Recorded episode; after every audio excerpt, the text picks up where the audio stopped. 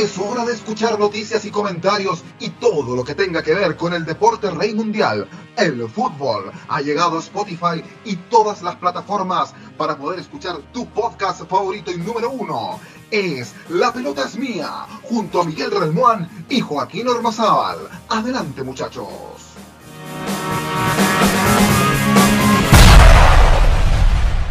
¿Cómo les va? Bienvenidos, bienvenidas, bienvenidas todas, todos, todes.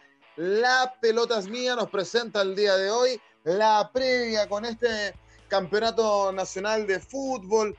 Eh, tenemos también eh, las clasificatorias, cómo, fue la presentación de los clubes chilenos en Copa Libertadores, todo eso y más en esto que se llama la previa por la pelota es mía. Soy Joaquín Ormazal y les mando un abrazo enorme y gigante a todos a quienes nos escuchan a través de Spotify, eh, Google Podcast o Anchor o Anchor. ¿ah? Como, como, como suene más bonito. Eh, desde ya, saludo a mi compañero Miguel Relmuán. ¿Cómo te va, Miguel? Bienvenido a la previa. Hola, Juacaso, ¿cómo estamos? Bien, bien. ¿Cómo estuvo la semana, la pega? ¿Todo bien? Acá sin problema, eh, con mucha energía y con muchas ganas de hablar del fútbol, de, la, de lo que se viene, porque pasaron cosas y se vienen cosas, así que eh, muy contento de estar a esta hora con ustedes. Se vienen cosas y pasaron cosas, y la pega, sí, hay un, un, tanto, uno que trabaja en retail de repente, un tanto porfiada la gente con los protocolos del COVID, pero bueno, es parte de. Miguel, no estamos solos, eh, tenemos una invitada que ya nos acompañó en algunos capítulos de, de la previa en La Pelota es Mía atrás, hace un, yo debería decir un mes y algo. Y fíjate, antes de presentarla, le quiero decir a ella que eh, en nuestro podcast y en nuestro programa que hacemos en, en Radio Cinco Pinos, le mandamos un saludo a los muchachos en el autopase, eh, la tuvimos de invitada que era Magdalena López, y pues le contamos que tuvimos de invitada a esta señorita que vamos a presentar, dijo que bien muchachos, eh, gran amiga, nos referimos a Javi Bach, a quien eh, saludamos y te damos nuevamente la bienvenida y agradecerte tu disposición y tu presencia eh, para con la previa aquí en La Pelota es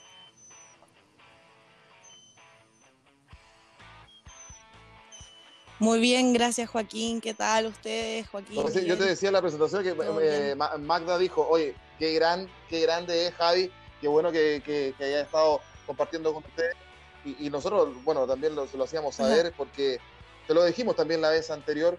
Eh, es bueno, es bueno eh, debatir, comentar eh, de fútbol, de deporte en general, con, con, con muchachas, con, con, mujeres que son cada vez más, y eso es bueno, eso es excelente. Uh -huh. Tenemos harto para entrar en materia, chiquillos, eh, yo lo decía, eh, vamos eh, a repasar de inmediato la situación actual de Colo Colo y de la Universidad Católica en, en Copa Libertadores. Fue una, una, una, una, semana desastrosa para el, para el fútbol chileno. me tocó hacer el partido de Colo Colo, que bueno, solamente dolores de cabeza, un equipo perdido en la cancha. No hay nula respuesta de un cuerpo técnico que al, al parecer termina este sábado su, su mandato en, en, el partido de Colo Colo Guachipato, nos referimos a, a Gualberto Jara. Eh, pero tu visión en general de, del cometido de Colo Colo y de Católica, Javi, en, en, en, esta Copa Libertadores donde se complican las chances de los equipos chilenos.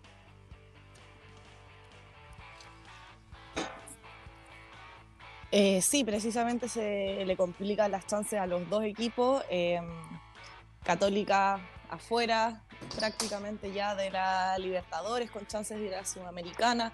Colo Colo también teniendo que sacar la calculadora para ver si es que puede lograr algún tipo de clasificación, pero, pero se da algo muy particular porque vemos a dos equipos como Colo Colo, Universidad Católica, que están en el campeonato nacional en posiciones bastante distintas en la tabla. Tenemos a Universidad Católica de puntero y a Colo Colo al final de la tabla penúltimo y, y se da la particularidad que a pesar de eso, eh, a los dos equipos no les fue bien a la Copa, no les ha ido tan bien. Y, y queda un poco demostrado quizás lo que se viene diciendo hace tiempo, que, que falta un fútbol en la liga chilena que quizás está bien a nivel local, pero a nivel internacional nos falta. Nos falta bastante, bastante como dices tú. Eh, y bueno, la Católica en ese sentido uno, espera, uno esperaría que ellos dieran más, eh, Miguel Relmuán, porque como dice la Javi, están eh, bien en el, torneo nacional, van punteros, van derechamente al tricampeonato, pero siento que la Católica, Miguel, no sé si sientes tú de la misma forma, cometió el error de haber eh, obtenido malos resultados antes de la pandemia en Copa Libertadores, los dos primeros partidos, donde perdió un partido local con, con América de Cali. Eh, ¿Cómo lo ves tú, Miguel? Sí, eh, hipotecó gran parte de su chance en Copa Libertadores al dejar esos puntos acá en casa. recordemos que le ganó a Gremio con propiedad acá en San Carlos de Apoquindo con una buena participación pero posteriormente dejó varios puntos de, visita, sobre todo el partido con Gremio, que no, lo vi tan mal a Católica, estuvo bien el primer tiempo, eh, fue un equipo que jugó bastante bien, inteligentemente, pero en, los segundos tiempos, en 15 minutos, eh, se le derribó todo, se, perdió todo, le hicieron dos goles y ya no tuvo chance de poder eh, recuperarse, así que Católica, paradójicamente, no tiene chance en Copa Libertadores en segunda ronda para clasificar 100 Sudamericana dándose algunos resultados, y Colo Colo, como tú decías, que era un está en un grupo eh, bastante más débil, digamos, a nivel de calidad, porque están prácticamente jugándose la chance todos. Eh, todavía tiene chance de poder clasificar a segunda ronda. Si se dan un resultado, podría quedar sin pan ni pedazo, porque ni siquiera le daría por Sudamericana. Eh, que si Colo Colo pierde con el Wilstermann en el 20 de octubre en el Monumental, olvídate, se queda sin pan ni pedazo, como bien tú dices, y, y sería una radiografía de lo que hace Colo Colo ahora. Eh, Javi, todo indica que sería Gustavo Quinteros el entrenador de Colo Colo. Eh, habría que estar negociando. el día jueves hubo una reunión con la mesa directiva de, Blanco y Negro, eh, en donde estaba complicado el tema de presupuesto. Pero todo indicaría que sería Gustavo Quinteros, Javi. Yo no sé si tú tienes alguna información. ¿Qué te parece el nombre de Quinteros para la banca Alba? manejo la misma información que ustedes. Em, eh, creo que me parece bien el nombre de Quintero. Eh, fue un buen entrenador con Católica y creo que podría quizás darle un respiro eh, porque si lo pensamos bien, Colo Colo no tiene malos jugadores. A nivel general no tiene malos jugadores, no tiene un buen plantel con experiencia, tiene jugadores jóvenes que tienen mucho que aportar. Y, lo que ha pasado eh, durante los últimos meses con Colo Colo, eh, creo que es más que nada por el tema eh, de entrenador, de como de, dirigencial a nivel de, de el equipo, del plantel, de cómo se plantean los partidos. Creo que ahí es donde ha fallado principalmente Colo Colo, tanto en el Campeonato Nacional como en Copa Libertadores, como tú bien decías antes, que, que se veía poco intenso, que se veía que no propone mucho. Em, y creo que, que, eso es por la poca idea de juego que tiene. Y no la respuesta, a mí me llamaba la, atención el otro día, hizo unos cambios, hizo dos cambios en el minuto 89, algo que uno, no entiende, ¿ah? ¿eh? y más encima, y más encima eh, eh, pone a un, juvenil, me parece que era Etan Espinosa, no, lo recuerdo bien, pero y, lo quema, lo mata, y, o sea, eh, y escuchar las conferencias de prensa de Gualberto Jara con el respeto que, que, que me merece, pero, pero Ay, ay, ay, o sea, si no te tomaste un café, un café bien cargado, te, te quedas dormido derechamente. Eh, sí. sí. creo que falta eh, mucho. Ahora, eh, en, el, último momento surgió la noticia bien reciente de que hay, hay reunión posterior al, al partido de Colo Colo con Guachipato, que va a ser mañana sábado a las 6 de la tarde en el Monumental eh, donde la directiva blanco y negro, eh, tanto el grupo Moza como el grupo Leonidas Vial, eh, evaluaría la opción de incluso de, bueno destituir del cargo de director técnico a, a Gualberto Jara y adicionalmente desvincularlo de, la institución.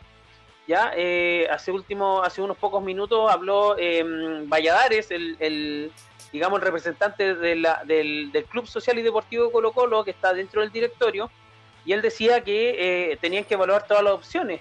Y Marcelo Espina, que también ha sido cuestionadísimo por, por su accionar, por, por la, digamos, por, por la falta de carácter que ha tenido, digamos, en, su cargo, eh, llevaría a esta reunión tres nombres más. Eh, la de Quinteros, que, que está bastante avanzado, Gabriel Heinze, ya el ex técnico de Vélez Sarfield, de Argentina, y, y Matías Almeida, que eh, Matías Almeida estuvo hace poquito eh, dirigiendo al San José de la MLS de Estados Unidos. Entonces son tres nombres que se estarían dando como una terna para evaluar, pero lo de blanco y negro es desastroso porque el cambio técnico ya venía hace bastante tiempo y se han farreado todos estos partidos, toda esta, todo este tiempo para poder armar un plantel con, con otra visión de fútbol, con otra, con otra dinámica. Eh, lo de Gualberto Jara prácticamente sería eh, un castigo producto de la falta de tiempo que le han dado a los juveniles. Siento que Gualberto Jara estuvo bastante tiempo al mando de la sub-19 en Colo Colo. Es que ese es el tema, Miguel. Ese es el tema que más se critica. O sea, como un entrenador que fue director técnico de, la sub-19, no, no, no, no, hace, no, no, hace jugar a, los muchachos. Yo solamente he visto un jugador de Colo Colo que ha sido juvenil, que es este eh, muchacho... Ay, ay, ay, ¿qué pasa con, qué pasa con la memoria? Eh, ¿tú, te acuerdas, Miguel? ¿Me, me, puedes ayudar? Eh, eh, me parece que sí, es por nombre Jason, ¿no? El, el, tema es que fue el único chico que disparó al arco, ¿ya? El único que pedía el, el balón en la ¿Era Soto? Exactamente, Brian Soto. Sí. Pero es, Soto el apellido, por lo menos. Es Soto. Bueno, sí, sí por contención. Exacto, es el único que pedía la pelota, pateó al arco, que es lo que uno le pide a, a, lo, a, lo, a, lo, a los más grandes, ¿no? A, a los consolidados. Eh, pero él no, no, no, no, no, no, no, no da ese tiraje a la chimenea, que es por lo que está. Entonces, claramente, eh, si Blanco y Negro va a tomar esa decisión, bueno, eh, es porque él no, no, no, tampoco ha cumplido las funciones que se esperan de él en divisiones inferiores donde él estaba. Además con un fútbol, perdón la palabra, pero muy añejo, muy a la paraguaya noventera, que conservador. Muy, conservador, eh, que no, no, no, no, no, no va con el fútbol actual eh, hoy por hoy. ¿Qué te parece, Javi, la, la, la, la función a ver, te, lo doy, te doy dos nombres, de Marcelo Espina y Harold Maynicol en Colo Colo.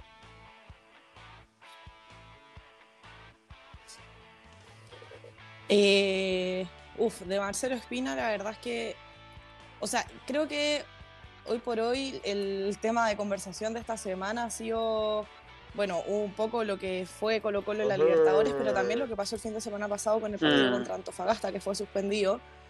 Y, creo que ahí eso, esa situación y cómo, se ha, y cómo se ha manejado desde entonces por parte de Colo Colo eh, da mucho de qué hablar, da mucho de qué hablar eh, tanto de Mike Nichols como de Moza, pero también de Marcelo Espina. ¿Sabe qué pasa? Y uno escuchó, me imagino ustedes también, la primera la conferencia de prensa del sábado pasado de Espina, donde todo está bien, todo y más encima, en ese momento dice, no estamos buscando técnico, los, hinchas colocolinos se estaban dando de cabezazo después de escuchar eso.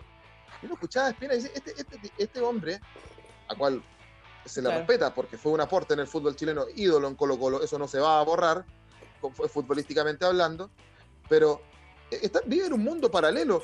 Y que me perdonen, que me perdonen algunos, pero resulta que muchas veces escuchar a Espina era escuchar al, presidente de la República. Eh, no decía nada, eh, vivía en el mundo feliz. Entonces, eh, entonces, la verdad que causaba más, mayor eh, controversia. Bueno, hoy comunicacionalmente hablando también han dejado mucho que desear. ¿ah? Eh, salió hablando Harold Malnicol también, diciendo que, está que, tomó un fierro caliente y que hipotecó su imagen como dirigente, que ya venía un poco enlodada con el tema de la FIFA, pero se metió en camisa once varas. O sea, nadie le pone la pelota al piso, como dices en buen fútbol, eh, la pelota sigue en el aire, para allá y para acá. El blanco y negro se prácticamente se supera a sí mismo, como se dice por ahí. Así que muy complejo lo de blanco y negro y Colo Colo. Así que esperemos que ojalá, eh, por el bien del fútbol chileno, Colo Colo, por, de una vez por todas, salga de este hoyo y, recupere lo que tiene que ser eh, un, un actor principal en este fútbol nacional, que realmente en el extranjero lo ven como prácticamente un, un espectáculo eh, el otro día tuvo, tuvo con un espejismo con Peñarol, después cayó al suelo con un 3-0 de vuelta, mm. con un, con un equipo renovado, con un arquero improvisado como, como Miguel Pinto. Eh, no, está todo muy enredado, así que ojalá que Colo Colo por, de una vez por todas salga a flote. No, con un Peñarol que la verdad es que el Colo Colo uruguayo, porque no veía una, y con esto sea grande, y, y, 3 a 0, muchachos. Bueno, veremos este fin de semana. Eh, cómo se dan las cosas. Colo Colo tiene que jugar con Guachipato este sábado, eh, octubre, a las seis y media de la tarde en el Estadio Monumental. Suponemos que Colo Colo va a jugar después de ese tongo. Ah, todo apurándonos en la mañana del fin de semana pasado para y Tarán Tarán no jugaron el partido. Bueno, y, veremos en qué queda eso. Bueno, nos estamos metiendo en el campeonato nacional. Vamos a repasar, eh, muchachos, lo que se viene en el clásico universitario, pero antes les cuento que ya han habido algunos resultados. Palestino perdió de local 0 a 1 sorpresivamente con la Universidad de Concepción en el Municipal de la Cisterna. Santiago Wanderers, que se ha ido firmando después de la pandemia, le vino bien la para Wander, a diferencia de otros clubes, le ganó 3 a 1 a Deportes Iquique en el Estadio Lía Figueroa. O'Higgins de Rancagua en el Teniente, muchachos, de local, perdió 1 a 4 con Coquimbo Unido, que le vino mm. muy bien el cambio de técnico, muy bien. Y se van a jugar otros partidos el mm. sábado a las 11 de la mañana, Deportes La Serena y Unión Española. Atento Colo Colo ahí con ese partido, ¿ah? Atento Colo Colo con ese partido. Sábado también una y media, Deportes Fagasta con Cobresal. Eh, sábado a las 4 de la tarde, Curicó Unido con Everton. Eh, en Curicó, el partido que ya les decía, Colo Colo Guachipato el sábado a las 6 y media. Y el domingo, dos partidos. El clásico universitario, Universidad Católica, Universidad de Chile en San Carlos de Apoquindo y Unión La Calera versus Audax Italiano en el Nicolás Chaguán. Metámonos en el clásico universitario, Católica, Universidad de Chile. Javi, ¿cómo lo ves este partido? Uno podría pensar que la Católica es favorito, pero estos partidos son aparte, ¿no?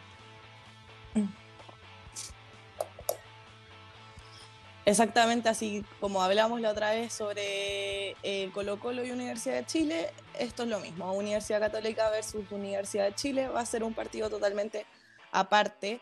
Eh, es interesante porque ambos equipos están arriba en la tabla em, y también por los resultados del fin de semana pasado, recordemos que la Universidad de Chile cayó contra eh, la Unión Española y la Católica empató contra Everton.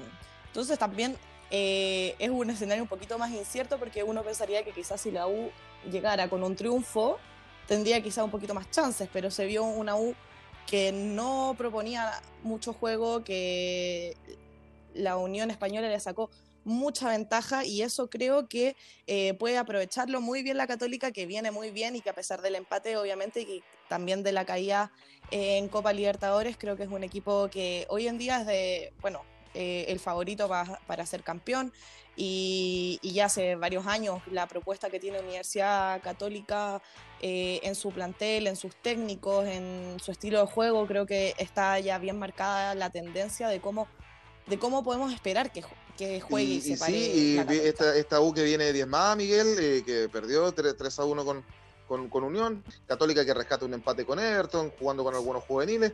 Eh, ¿Cómo ves tú eh, este clásico universitario? Que dicho sea de paso, el, canal del fútbol le hace la propaganda diciendo que es el clásico, el clásico con más historia. Y puede ser que sí, ¿ah? eran unos verdaderos espectáculos los clásicos universitarios en la década del 60, del 70. ¿Cómo ves este super, este, perdón, este clásico universitario eh, de Católica Universidad de Chile, Miguel Galmán? Mira, viene bien, como bien ochentero el tema, viene como bien retro, ya que se está promocionando así como la Chile versus la Católica lo que siempre se había dicho antiguamente. Eso, eso está bien, eso, eso está bien darle, eh, porque los niños quizás no entienden eso y es bueno retraer ciertas cosas románticas del fútbol. Y, bueno, lo hablamos con la Javi fuera de, grabación. Em, obviamente Católica viene con, un golpe fuerte en Libertadores, pero también con, una, con un ánimo de revancha, eh, de poder clasificar en la Sudamericana.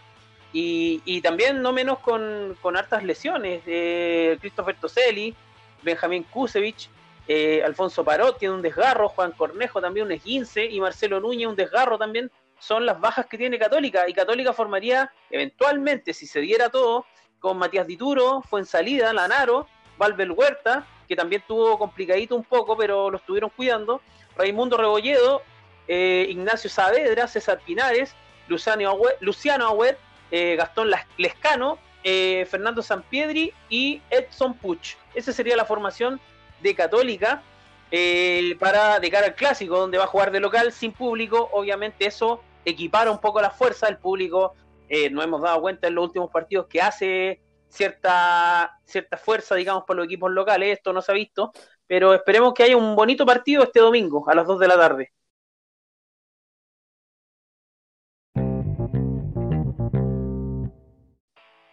Eh, uno se, aprende más o menos de memoria, Javi, la formación de la Católica.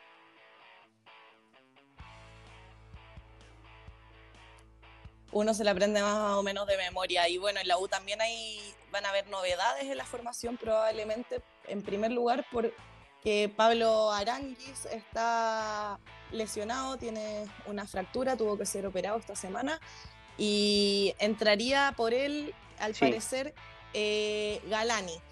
Em, también eh, se espera la salida de Osvaldo González, quien no ha hecho buenos partidos la, la, semana pasada. Yo creo que fue uno de los grandes puntos bajos de la Universidad de Chile contra Unión Española, eh, gran responsable de, algunos de los goles. Y en su lugar entraría Casanova. Y también, eh, aquí yo tengo mis dudas, pero eh, podría entrar Enríquez, Ángelo Enríquez por eh, Nicolás Guerra en, en la delantera. acompañaría a la, Ribey eventualmente Guerra, o sea, eh, Ángelo Enríquez. sí. Enrique, claro. Podría ser, pero yo no sé la verdad si es que, o sea, tengo mis dudas de qué tanto está Enríquez en, en condiciones de aportar.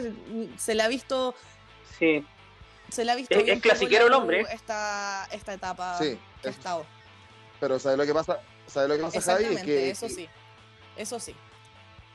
Y yo creo que por eso también siempre suena su nombre en los clásicos, porque al final puede ser que, que te meta un gol. Pero creo que Enrique no eso te iba a preguntar, y qué bueno que llegaste a, eso, porque a uno le da la impresión que, que Guerra ha quedado al debe, que es un juvenil que ya debió haber explotado, y que se le está esperando, se le está esperando, pero la, verdad es que no, no, no, ha aparecido mucho, o tú difieres de, de esta, de, de, mi percepción.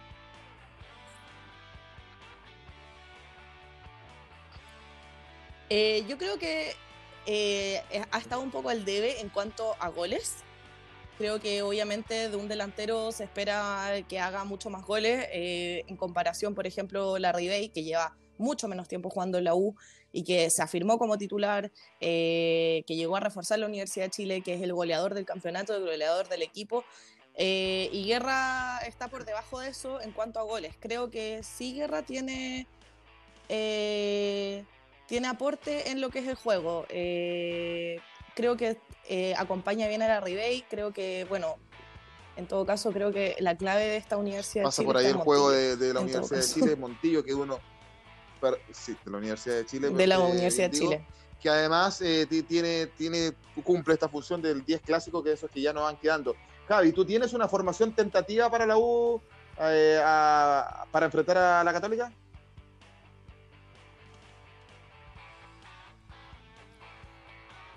Eh, bueno, como te comentaba, iría con De Paul, Matías Rodríguez, Casanova, Carrasco, Bocellur, eh, con Gonzalo Espinosa, con Montillo, con Galani y con. Yo diría que con la Ribey y con. Ahí se la juega. Se, la, juega por esa delantera, entonces la high Veremos entonces el clásico universitario este domingo 4 de octubre a las 14 horas. Veremos un partido siempre, siempre interesante y lleno de historia. muchachos, esta semana tuvimos nómina de la selección se vienen las clasificatorias, vuelven las clasificatorias con miras a Qatar 2022 y el profesor Rueda, como se dice en Colombia, eh, ya, ya tuvo, ya, ya dio a conocer la nómina de jugadores de Miguel del donde hay varias sorpresas, diría yo, pero donde también hay un caso de COVID positivo y que ya se tuvo que descartar la opción de la sorpresa Andrés Vilches, porque yo creo que para muchos era sorpresa que él estuviera en la nómina. ¿Para qué estamos con cuenta? No sé si para usted, por lo menos para mí sí. Eh, sí. Sí, totalmente sorpresa. Eh, eso sí, eh, quiero hacer una aseveración, que Andrés Vilche está liberado de la, finalmente de la nómina porque está porque tiene que cumplir una cuarentena preventiva. Ah, no es contagiado de COVID, es contacto estrecho. confirmado con, con COVID. No, 11 días. Es contacto estrecho y tiene que hacer cuarentena preventiva hasta el, hasta el 7 de, de octubre, un día antes de, el 8, sí. No, el encuentro. Claro, se perdería el partido con Uruguay, pero podría estar con Colombia. Claro. ahí habría que ver porque, bueno, lo liberaron, claro, se perdería el partido con Uruguay y ahí habría que ver si es que está, estaría para el partido con Eh, Colombia. el gracias por 13 de aclararnos ese, ese punto. Sí, buen punto. Mm. Y sí. Bien, eh, en el arco, Miguel Remán, tú que juegas, tú que juegas al arco, eh, muchos decían el Mono Sánchez, muchos ah, por ahí salió el nombre de Castellón. eh, sin embargo, sin embargo, eh, sorpresa. Primero que todo, porque yo creo que Brian, Brian Cortés eh, no iba, no iba. Eh, pensamos que no lo iban a nominar por cómo estaba jugando, porque, porque no, no, no venía bien. Eh, sin embargo, es nominado, es el único jugador de, de Colo Colo nominado. Y, está eh, Omar Carabalí, un portero ecuatoriano nacionalizado chileno, que es de Colo Colo, pero a préstamo en San Luis de Quillota, un equipo de primera vez. Tengo entendido, Miguel, que tienes la nómina. Sí, eh, bueno, repasemos la nómina de la, de la Roja de cara a estos, a, esta, a estos dos partidos de fechas clasificatorias, inicio de la fecha clasificatoria de Qatar eh, 2022. Eh, sería, bueno, los arqueros de Gabriel Arias, del Racing Club de Avellaneda, Argentina, Omar Carabalí, del San Luis de Quillota, Brian Cortés de Colo Colo. Los defensas son Nicolás Díaz del Mazatlán de México, Paulo Díaz de River Plate de Argentina, Mauricio Isla del Flamengo de Brasil, eh, Gary Medel del Boloña de Italia, Enzo Rocco de, bueno, ahí me voy a saltar el nombre del equipo porque es muy enredado, pero es en Turquía, eh, Francisco Sierra Alta del Watford, Francisco Sierra Alta del Watford de Inglaterra, Guillermo Soto palestino, Sebastián Vegas del Monterrey de México. En el medio campo, los, volantes, digamos, serían Tomás Alarcón, sorpresa porque muchos daban, eh, no lo daban por eh, contado para esta nómina, eh, de O'Higgins, Charles Aranguis, eh, el príncipe del Bayer Leverkusen de Alemania, eh, Claudio Aesa de Necaxa, José Pedro Fuensalía Católica, César Pinares también de la Universidad Católica, Lorenzo Reyes del Atlas de México, Diego Valdés del Santos de México, Arturo Vidal del reciente llegado Inter de Milán, y los delanteros son Víctor Dávila del Pachuca con buen presente, con hartos goles, Jan Meneses del León de México, eh, Fabián Orellana del Valladolid del Gordo Ronaldo, Alexis Sánchez del Inter de Milán, Eduardo Vargas del Tigre de México y Andrés Vilches, que como bien decía la Javi Back, quedó desafectado de esta convocatoria para el primer partido con Uruguay. Varias cositas, eh, muchachos, comentarles. Primero, bueno, sí, está, está el caso del chico de Alarcón. Se dice, se dice, se dice que la nominación de Eduardo Vargas, que se da por descartado por rueda, se dice que fue, fue por presiones de la dirigencia de la NFP. Se dice. Lo, lo, lo otro, eh, no llamó a Marcelo Díaz, como usted decía, que podía llamar, que podía volver a la selección para reemplazar a Eric Fulgar. Marcelo Díaz tiene la las puertas de la selección están cerradas para Marcelo Díaz mientras te rueda. Eso, ya creo que esta nómina nos confirma eso, porque prefiere. ¿Sí? Yo Queda creo claro, que eso. Claro, queda porque- claro. Quedó clarísimo. Que- Queda clarísimo. O sea, yo creo que Marcelo Díaz es uno de los grandes volantes que hay hoy en día en Sudamérica y en, en el fútbol argentino. Y, y cómo puede ser que no lo No, hay presión en el camarín ahí. No, no me cabe en la Hay, cabeza. pre- hay presión del camarín. Sí, sí. Sí, de todas maneras, de todas maneras, de todas maneras. Ahora, yo soy de la idea que ahí eh, donde falta personalidad es del técnico, Yo- de soy- decir, bueno, Yo soy el, yo soy el que No manda, claramente, si él, es- camarín. él es el jefe. Eh, porque ahí llama a Lorenzo Reyes y a Claudio Baeza en ese puesto. Eh, y a mí lo que me- otra cosa que me llama la atención, Javi, es que llama solamente a un lateral izquierdo, porque eh, por la derecha tiene a Isla, a Isla y, a, y a Guillermo Soto, un muy buen jugador de Palestino. Además, Palestino tiene muy buenos laterales, porque el otro muchacho Cabrera es muy buen lateral que uno pensaría que podría haber llamado a la selección, ya que nos llamó Eugenio Mena, que yo personalmente entiendo un poco más la no- nominación de Mena, porque en la selección la verdad que no es mucho lo que ha mostrado, pero eh, ahí solamente ten- tengo a, a Sebastián Vegas. Eh, ¿Qué te parece esta nómina, Javi? claro. Sí, también me, me- me extrañó mucho el hecho de que eh, no tenga otro eh, lateral izquierdo, que como tú bien dices, eh, creo que Mena sería la alternativa en este minuto. Y, y claro, creo que también concuerdo contigo que quizás Mena no ha demostrado tanto eh, a nivel de selección pero también hay que considerar que las nominaciones de Mena fueron en otros contextos, era, o sea, igual también para Mena siempre fue mucho más difícil pelearle un puesto a Boseyur. Pero ahora que Boseyur no está, uno podría pensar que podría ser uno de los nombres fuertes y ni siquiera es nominado. O sea, uno esperaría que quizás lo nominaran y, bueno, si no juega, no juega, pero, pero por último que esté. Por último que esté en la lista, dice y Sebastián Vegas, que además, Sebastián Vegas es un poco más central por, por ahí. Lo, que se ha dicho, lo que él ha, demostrado, él no es tanto de, juego ofensivo. Uno podría pensar, eh, Miguel, que quizás es la oportunidad para Rueda, al liberar a Andrés Vilches, en vez de traer otro delantero en su reemplazo, poder traer un lateral izquierdo. No sé cómo lo ves tú, Miguel. Eh, sí, eh, es la opción. Aparte que, eh, bueno, eh, surgió en, la, en el día la información de que, como tú decías, Eduardo Vargas habría sido convocado por una presión, ya que la reserva de los pasajes para viajar no estaba considerado el de Eduardo Vargas, sí el de Vegas, que había llegado con antelación. De hecho, no había sido reservado por, por Reinaldo Rueda Eduardo Vargas. Y claro, ante la opción de poder convocar a un nuevo jugador, eh, sería bueno que don Reinaldo eh, le ponga fichas a los laterales, porque realmente ahí es donde tenemos problemas. Ahora, otro, otro tema importante es que eh, hay un, un antes y un después en la selección. No convocó a los regalones. ¿Cuáles serían los regalones, Miguel? Ángelo Zagal y Junior Fernández. Ah, sí, está. Lo, históricamente resistido por la selección. O sea, esto es realmente un hecho, porque eh, generalmente son dos puestos perdidos.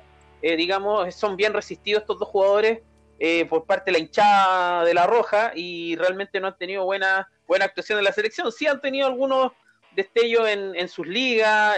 recordemos que Zagal pasó de la Liga Mexicana a la Liga Turca y Ángelo perdón, Junior Fernández que tuvo también eh, participación em, en, en, Turquía, pasó a un equipo de Emiratos Árabes, eh, donde últimamente hizo bastantes goles, pero, pero no en un nivel de, donde uno esperaría una selección que realmente necesita gol. Lo que hablábamos en la semana con los amigos de Dame Gol América, la selección chilena tiene una deuda eh, de un 9 y, y por ahí se hablaba también de que para qué jugar con un 9, o sea, mejor jugar con dos punteros, con un Alexis Sánchez enganchado, quizás con unos punteros de más llegada, puede ser eh, Orellana, puede ser eh, el Chapa fue en salida arriba, y, tener a Alexis suelto, Jan Meneses también.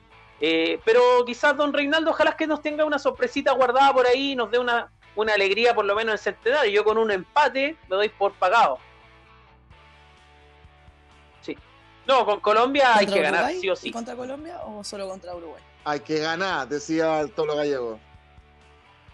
Me llama a mí lo que me, a mí lo que me pasa es que siento que además como ya no estamos para andar probando formaciones, para andar probando equipo, creo que ya Rueda ya tuvo ese plazo eh, de hacer estas nominaciones medias, medias que uno no las entiende.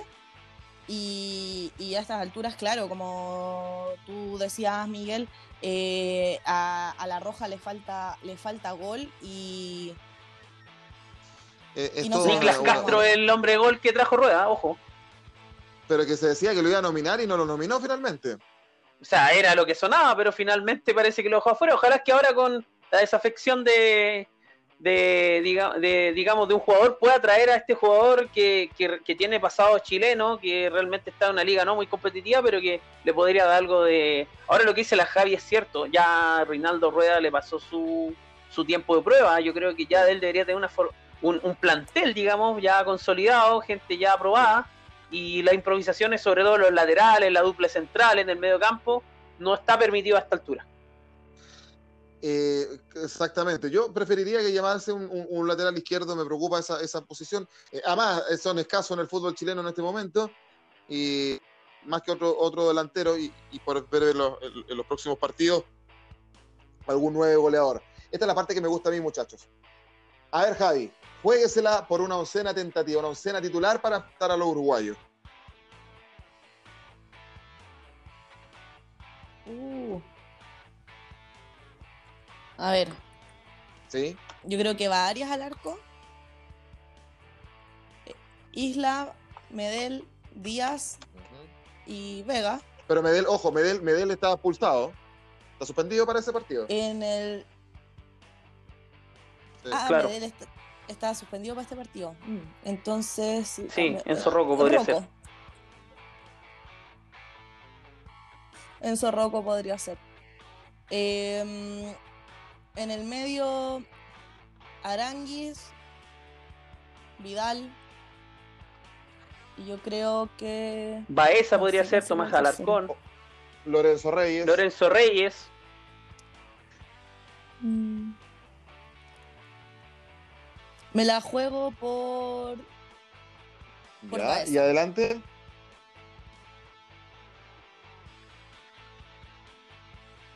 Y adelante, bueno, es que acá ten- tenía, tenemos a, a Fuensalía dentro de los volantes, pero yo creo que quizás pondría al, al Chapa po- de puntero derecho, Eduardo Vargas de 9 Ujú. y quizás Alexis. Buena formación. izquierda. Buena formación. ¿Y la tuya, Miguel Relmuán? Mira, yo me la jugaría en el centenario un poquito arropadito, como dice por ahí nuestro amigo Cabigol. ¿ah? Eh, no con Oye, el palo, Cavi. pero sí. Espérate, espérate, ¿Ah? espérate, eh, hay que decir, hay que decir que Cavi Gol, oye Javi, porque Cavi Gol puso hasta, hasta el bus debajo del arco. no, pero- y dijo, y dijo, no, yo, yo soy ratón, dijo, yo soy ratón. Se reconoció ratón. Sí. Pero es loable que, que alguien hoy día en el fútbol eh, que esté en el ambiente se declare ratón. Yo creo que hay que tener carácter para eso. Porque el, el bielcismo, el sanpaulismo nos ha dado como otras carácter. miradas del fútbol. Pero ojo, que a ellos se le criticó también que en visita, de visita había que de, de repente echarse para atrás y no lo hacían. De hecho, Bielsa ahora estamos viendo partidos del Leeds que se está, está metiendo cuatro, pero le están haciendo tres. Y después al revés. Entonces, ojo con eso. Al centenario uno Claro. tiene que tener claro que no puede ir de igual a igual. Ya, eh, queramos o no queramos, los amigos uruguayos que nos deben estar escuchando este podcast, les mandamos un saludo. Tienen bastante coraje, eh, hartos huevos, como se dice por ahí, para jugar sus partidos, eh, lo dan todo y tienen una camada de jugadores jóvenes que realmente, si los pasamos, nos- nos van a. Eh, Valverde en el Real Madrid, por ejemplo, lo está rompiendo. Luis Suárez, que viene con un hambre de gol tremenda. Eh, no viene Cavani, ojo. Pero lo que me decía Joaquín. eh, ¿Cómo? Y Muslera tampoco. Muslera tampoco está lesionado, claro. Pero, pero lo de la selección yo iría con un 4-4-2, un clásico. Pues bueno, con área en el arco, obviamente.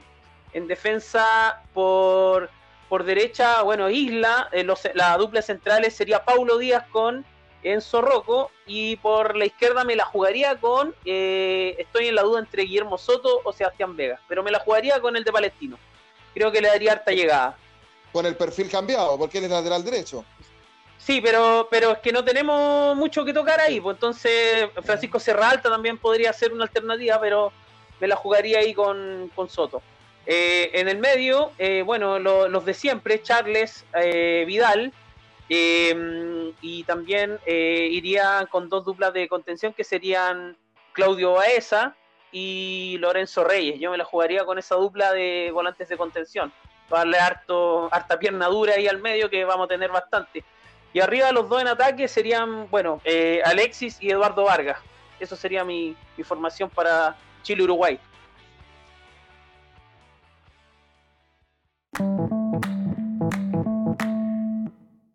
Que puede ser una formación que, que se atreva eh, eh, Rueda eh, a, a- a poner, pensando en, eh, en- en la selección uruguaya. ¿Puedo decir yo mi formación o no? Dele nomás, adelante. Ah, mira, Javi, con la que No. sale, está bien. Bien. Está bien. Pide por favor, pues, Joaquín. Voy, ya, por favor, voy, voy a dar mi formación, por favor, chiquillos. Ya, yo voy con, A- Dele nomás. Yo voy con Arias, que a pesar de que a mí Dale, no, Joaquín, no es de mi gusto, porque creo que quedó al debe en, en, en la selección en la Copa América, y yo, y yo coincido con, con Marcelo Tobi Vega, yo creo que eh, eh, te- tú recibes más presión jugando las clasificatorias que Copa América, y él quedó al debe, pero bueno, está y juega en Racing, un equipo importante en Argentina. Voy con Arias en el arco, eh, con una línea 4 en el fondo, me- con Isla, eh, Paulo Díaz, ya está jugando poco también, y eso me preocupa, Enzo Rocco, Sebastián Vegas en el fondo. En el medio, con Lorenzo Reyes en la contención, con eh, Vidal, y adelante voy, con el Chapa Fuensalida, Eduardo Vargas y Alexis Sánchez. es más parecida a la que dijo la Javi, pero yo en vez de jugar con Baeza voy con Lorenzo Reyes. Eso, yo creo que, por lo menos contra los colombianos, en el sistema táctico me atrevería a decir que podría ir así. No es descartable lo que en la formación que dijo Miguel también para, para a los uruguayos. Eh, eh, son, eh, son, son, son, dos posibles formaciones. Chile, muchachos, no le ha ganado nunca a Uruguay en Montevideo, jamás. Hemos tenido un par de debates, el más recordado el último en la época de Bielsa, dos goles de Marcelo Salas. Y, y, es, más complicado obtener un resultado allá, pero Javi, a, los colombianos hay que ganarle, ¿cierto? Acá en Santiago.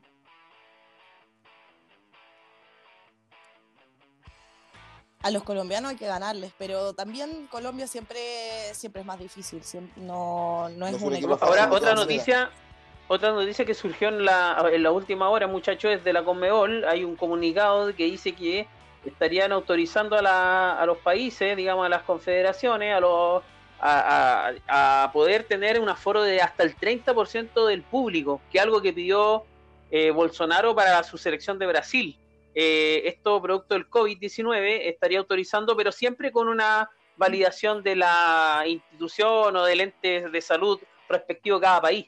¿Qué les parece esa noticia? Javi. Uh, eh, o sea, claro, yo puedo entender por qué Bolsonaro y por su política frente a su política sanitaria frente a la pandemia, eh, quizás no le importe tanto que se jueguen los partidos en Brasil con público, pero creo que, que por lo menos acá en Chile em, no es una buena idea todavía. Creo que todavía hay que resguardarse un poco y, y bueno, tener, tener las precauciones. Creo que es muy difícil controlar que acá en Chile, sobre todo, por, no sé, un poco de idiosincrasia de los chilenos, por decirlo así, em, somos un poquito más desordenados, un poquito que no nos gusta seguir las reglas y, se ha visto harto en la prensa, en redes sociales, de cómo no se siguen protocolos en tantas partes que, que me preocuparía que se permitiera tan pronto eh, muy pronto. Yo, yo no sé, no sé qué tiene en la cabeza Bolsonaro y lo digo así. Además que en Brasil es uno de los países con más problemas eh, por el COVID en, Sudamérica y, lo vemos también en Argentina, donde se iban a sentar a conversar después de la clasificatoria a ver cuándo podría volver el fútbol argentino. Está, está complicada la cosa. Y acá en Chile eh, hay que cuidarse, porque yo por lo menos, ese es el llamado que hago, porque tenemos eh, un plebiscito el 25 de octubre y hay que, hay que cuidarse para votar también. Entonces me parece un poco descabellado, un poco, bastante descabellado jugar los partidos de clasificatorias con público. Yo creo que eso es muy pronto. Eh, no sé cómo lo ves tú, Miguel. Nos, nos, planteaste la pregunta a nosotros, no sé cómo lo ves tú. Eh, no, yo lo veo desafortunado, una mala medida. Yo creo que va en contra de las medidas de, digamos, de, de cuidado que ha dado la, la OMS y obviamente liberar esos cupos lo están viendo en Europa, pero ojo, en Europa empezaron antes el tema de la pandemia, ya vienen desconfinados y se están confinando nuevamente. Madrid se va a confinar.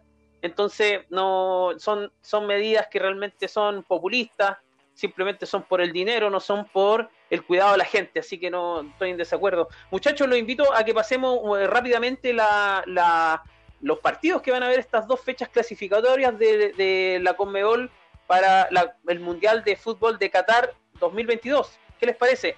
Eh, vamos, bueno, con el, reciente, con el reciente partido que conversamos de Uruguay con Chile en el centenario. Eh, va a ser a las 19.45 horas chilenas. Eh, va, a haber un calce ahí con la propaganda política sobre el cambio de constitución. Así que hay varios problemas ahí. el jueves 8 de octubre también Paraguay-Perú. Buen partido. Colombia-Venezuela sería el viernes 9. Eh, Brasil-Bolivia también, el viernes 9 a las 21.30. Eh, no debería tener problemas Brasil para derrotar a Bolivia. Y para mí uno de los partidos importantes también, Argentina-Ecuador. ¿Qué les parece esos bueno, cruces? Buenos partidos, Javi, ¿cierto? Buenos partidos, va a estar Yo estoy quemado con ese partido de Argentina con Ecuador. Eh, por, por, la última eliminatoria, o sea, para mí Ecuador se echó para atrás. que no está escuchando, pero yo creo que Ecuador no, no hizo lo suyo. Eh, eh, eh Chuber, qué manera de pasarlo bien ese hombre. Le mandamos, le, le mandamos saludos a, a, a Chuber Swing. Eh, Pasemos la segunda. La, el, ¿Ah? Adelante, Joaquín. Sí, anda, anda, la segunda. Anda la segunda y ahí quiero hacer un, comentario que me, preocupa un poco, pero anda, anda la segunda fecha, Miguel. Ya. Voy a la segunda, entonces, el martes 13 de octubre a las 5 de la tarde, Bolivia-Argentina. Ojo, ese partido puede traer algo, porque a los argentinos siempre le ha costado la altura de La Paz. Eh, Ecuador-Uruguay, el martes a las 13 de octubre a las 18 horas, también el martes a las 19 horas, Venezuela-Paraguay, eh, Perú recibe a Brasil el martes a las 21, martes 13 de octubre a las 21 horas, y el partido exclusivo, el nuestro, donde va a estar nuestra roja, eh, el martes 13 a las 21.30, Chile-Colombia en el Nacional. Sí, ahí quiero llegar. Al parecer la organización no permitió que Chile con Uruguay se jugara en otro horario que no se topara con la franja política del plebiscito. Sí, el, Chile-Colombia, por eso ese partido, porque en un principio iba a ser a las 9 y se retrasó media hora para que no se topara con la franja política. Me preguntan la siguiente. Eso habría que, habría que preguntárselo a la gente de Chilevisión. ¿Cómo lo van a hacer? Porque ellos son los que tienen en los derechos en televisión abierta para transmitir los partidos de la clasificatoria y los partidos de Chile, que se va a interrumpir 15 minutos, 10, ¿cuánto dura la franja más o menos, muchachos? Entiendo que 15 minutos. Eh, bastante, ¿ah? Así que se van a, se van a interrumpir minutos del, del, segundo tiempo para dar la franja, o simplemente, que yo creo que es lo que tiene que hacer, no transmitirla ese día, o vamos a tener que verlo por, no sé, no todo el mundo tiene ese FHD, eh, solamente algunos, yo, yo, yo, tengo, yo, tengo la, la, la, la, fortuna de tenerlo, o simplemente verlo por Claro TV, que confirmó que va a transmitir también el partido con relatos de Fabián Astudillo, a quien le mandamos eh, un saludo. ¿Nuestro, ¿Nuestro Fabián Astudillo va a transmitir Chile-Colombia por Claro TV? Sí, Chile, Chile-Uruguay por lo menos va por Claro TV eh, con relatos ah. de Fabián Astudillo. Mira, felicitaciones a Fabián. Ah, fue, fue, fue, fue, confirmado el, el, el eh, bueno. día nomás. Eh, pero mi duda es esa, eh, yo no sé, no sé, ¿tienen alguna información ustedes? ¿Cómo, cómo, ¿Qué va a pasar ahí? Mira, Porque... hay una información hace unas poquitas horas que el Consejo Nacional de Televisión informó que Chilevisión no ha hecho gestiones ninguna para aplazar la franja del plebiscito por el partido de La Roja. Ya está la opción de aplazar eh, en horario la franja para que Chilevisión pueda transmitir este partido, pero Chilevisión no ha hecho ninguna gestión. Turner no ha hecho ninguna gestión ante el Consejo Nacional de Televisión.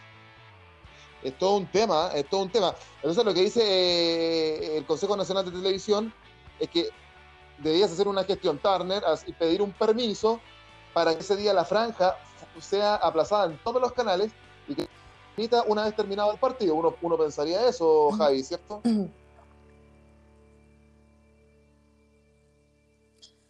Exactamente, uno pensaría que, que, se podría dar esa, esa, posibilidad, pero si no se hacen las gestiones... Ahora en el sentido común... Eh, ¿ah?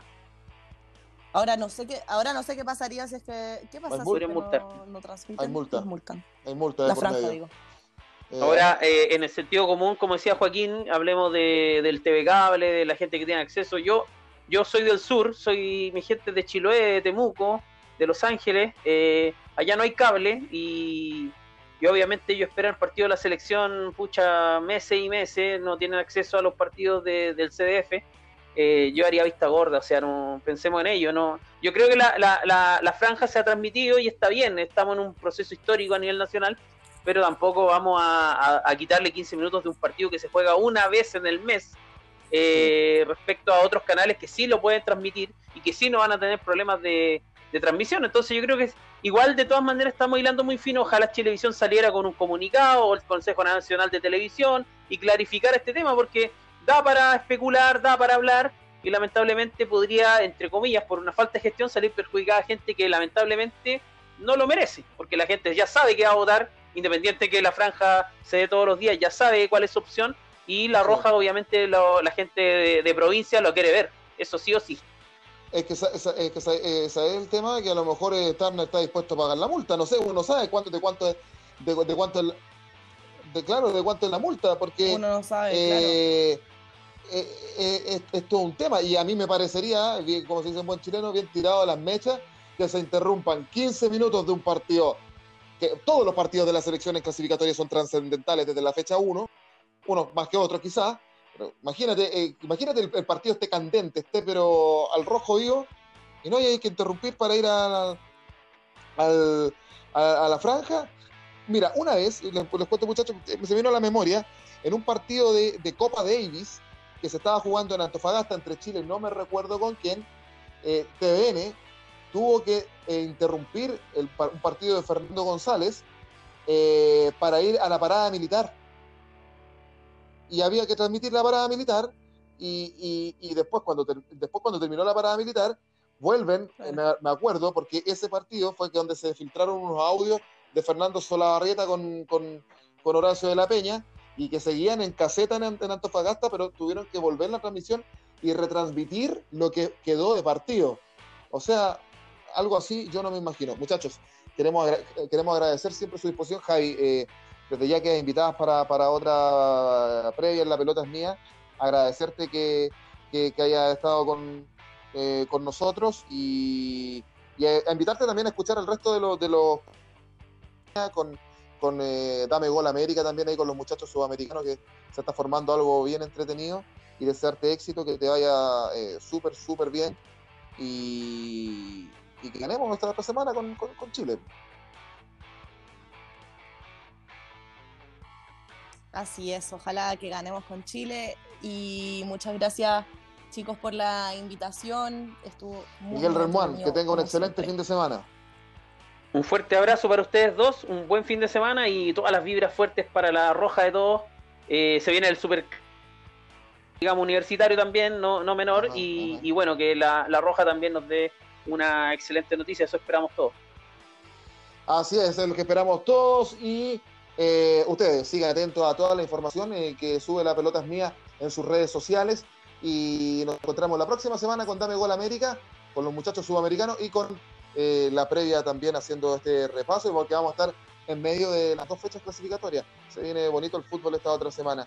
Que les vaya bien, que pasen bien. Muchas gracias por su compañía, su preferencia, su sintonía y todo aquello. Ha sido la previa por La Pelota es Mía. Un abrazo enorme y gigante. Chau, chau, chau, chau, chau, chau.